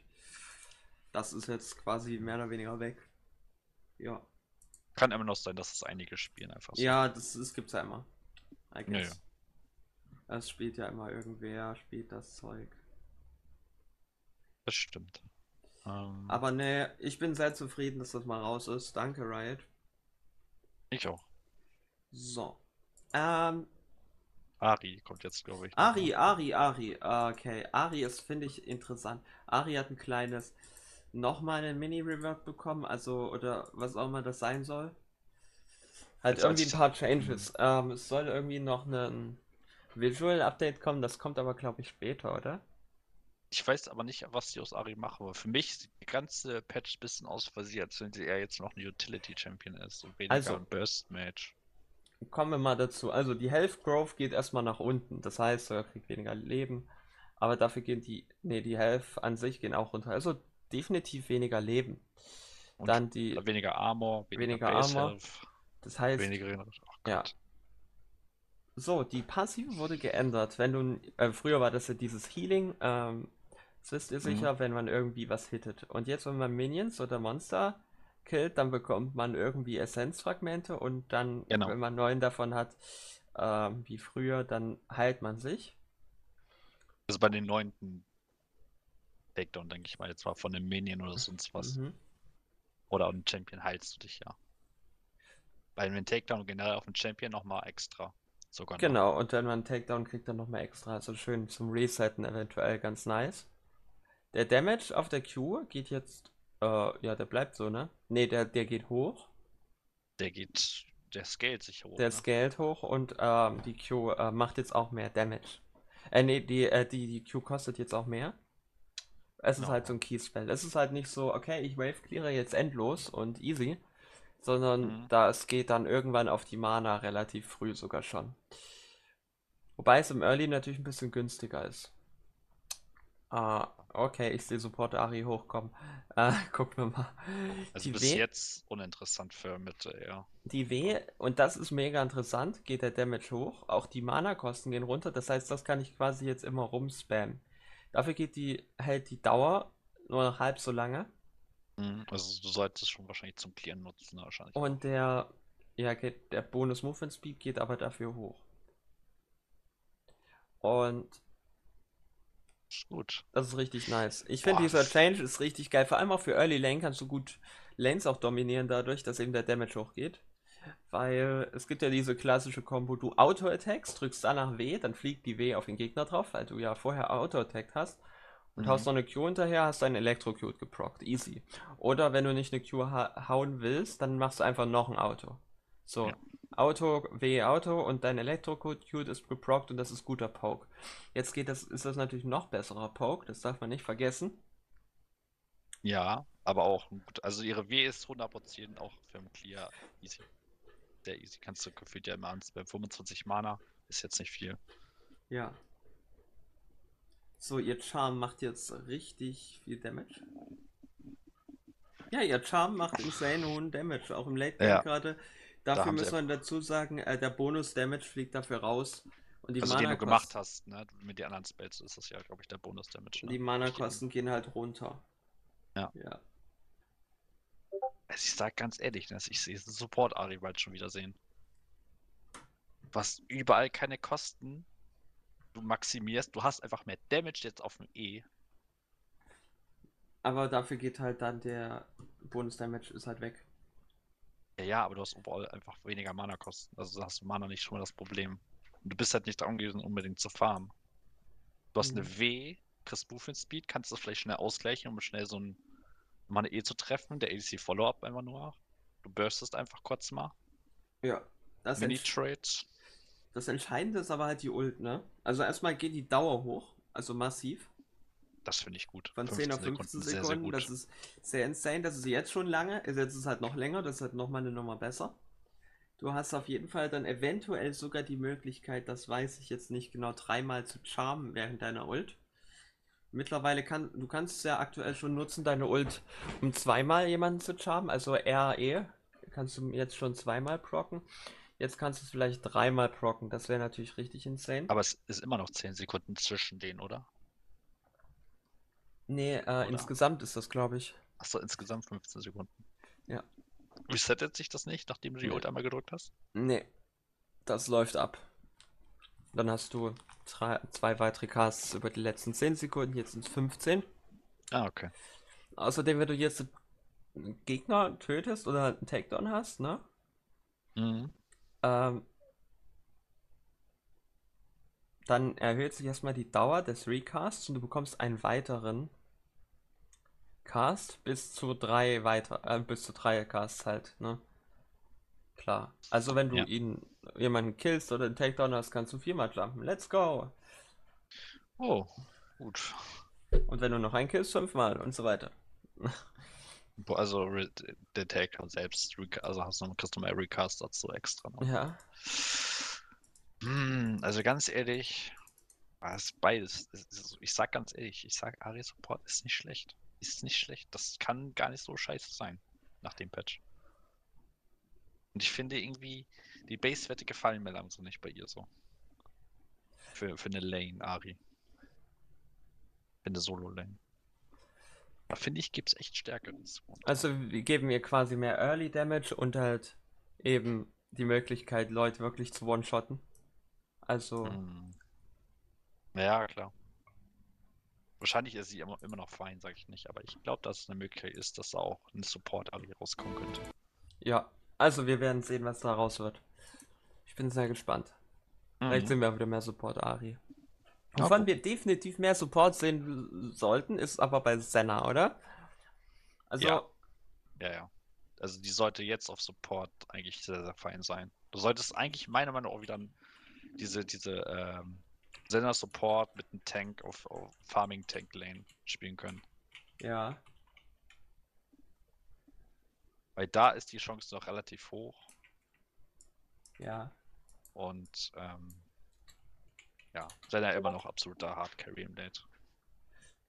Ja. Jupp, genau. Es gibt meiner Meinung nach kaum eine Sustain-Lane, die so safe ist wie eine Sender. Das ist wohl wahr. Ja. Muss man gucken. Aber ich finde ich finde ich finde den Change okay, dass sie sagen, ja, AD Carry, Senna wollen sie nicht. Weil du diese Mischung aus Farm und Seelenstacks hast. Ja. Und wenn du halt viel farmst und die Chance erhöht, aus normalen Minions Seelen zu bekommen, dann stackst du so schnell eigentlich hoch und generierst dann noch relativ viel Gold. Das ist wohl wahr. Also das wird nice. Gucken wir mal. äh, Wir haben ja da mehrere Changes. Senna hinher, hinher, hinher. Ja. Also da, okay. Ansonsten haben wir sonst noch irgendwas. Also, Nee. Also bei Brand fand ich interessant, dass sie jetzt sagen, wir, wir, wir, wir helfen mit seinem Clear, indem du einfach mit der E-Last hättest, weil du dann einen Cooldown-Refund bekommst durch die passive. ja. Er darf aber nicht brennen, das ist das Wichtigste. Also du musst quasi ein Spell nutzen und er muss dann quasi damit einen Minion töten, Ja. weil dann resettet sich das die Mana-Kosten halt nochmal. Was ich ganz cool finde. Also es soll wirklich ein Lane-Brand helfen, ne? also ob es jetzt ein ADC-Brand oder Botlane-Brand oder Midlane-Brand wahrscheinlich ist. Ja. Irgendwie wollen sie ihn dahin fangen, warum auch immer. Ja. Muss mal gucken. Was ich interessanter finde, ist der Corky Change. Weil ich, ich weiß nicht warum, aber mir fällt immer wieder auf, dass, dass Champions, die äh, bisschen um die Map gehen, bisschen rotieren, ob es jetzt ein Orion Sol, Twisted Fate, Nocturne, ein Shen Ja. ist, die halt sehr gute Rotationen können. Irgendwie fällt mir auf, als wenn das die irgendwie, weiß ich nicht, dass Ja. die irgendwie gerade wissen, die sollen gerade zurückgedrängt werden, weißt du? Und jetzt auch der TP-Change. Ja. Ich weiß nicht, was Riot vorhat. Bin ich mir nicht ganz sicher. Ob die sagen können, Rotation, schnelle Rotation, wir wollen das Spiel vielleicht doch wieder ein bisschen länger machen. Ja. Weil Corky hat jetzt ja 10, 10 Minuten, bis Ja. er sein erstes Package bekommt und darauf dann alle 5 Minuten nur noch. Ja. Das ist schon 10 Minuten nach erstes Package, Corky. Ah, ist schon Also Corky Change, das ist halt wirklich. Ja, es ist einfach. Es ist viel, das stimmt. 10 Minuten nur auf der Lane verbringen quasi, ist schon viel. Ja. Ich glaube, der ist, der ist nicht gut gerade. Der Arme. Ja. Ich weiß, deswegen weiß ich nicht, ob Riot irgendwas vorhat in die Richtung, ob sie sagen wollen, dass wir jetzt unabhängig von Roaming Champions spielen, Ja. also die, die viel auf ähm, Map Pressure achten, dass sie davon ein bisschen abgehen, sondern nur noch sagen, der Jungler ist jetzt der Hauptfokus, der das Spiel kontrollieren muss. Und, und wie das geht und ob man maximal zu dritt und da, da muss man einfach nur aufpassen. Jetzt brauchst du gefühlt weniger Sorgen machen, wenn jemand roamt. Eigentlich siehst du das jetzt, Ja. weil du jetzt nicht davon Angst haben musst, dass ein Corky Package kommt, dass ein Aurelian Soul kommt, weil die ja eh gefühlt nicht gespielt werden. Ja. Deswegen weiß ich nicht. Muss man gucken, muss man ein bisschen beobachten. Aber irgendwie fällt mir da gerade so ein bisschen ein kleines Muster auf. Der TP-Change hat eigentlich schon ziemlich viel gesagt. Ja. Bin mir nicht sicher, ob Bright so eine neue Meta haben möchte irgendwann. Also ob sie selber sagen, wir wollen jetzt einfach, wir kreieren unsere eigene Meta jetzt. Also irgendwas Neues, was wir jetzt noch nicht probieren, einfach aus. Ja.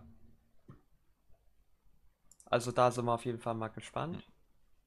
Ich hätte mal gedacht, hätte, weil es teilweise wie bei, wie bei White Rift noch ist, ob Bright irgendwann die Meta gehen würde. Was würdest du sagen, wenn die Tier, wenn die Tier 2 Türme auch Bladings bekommen würden?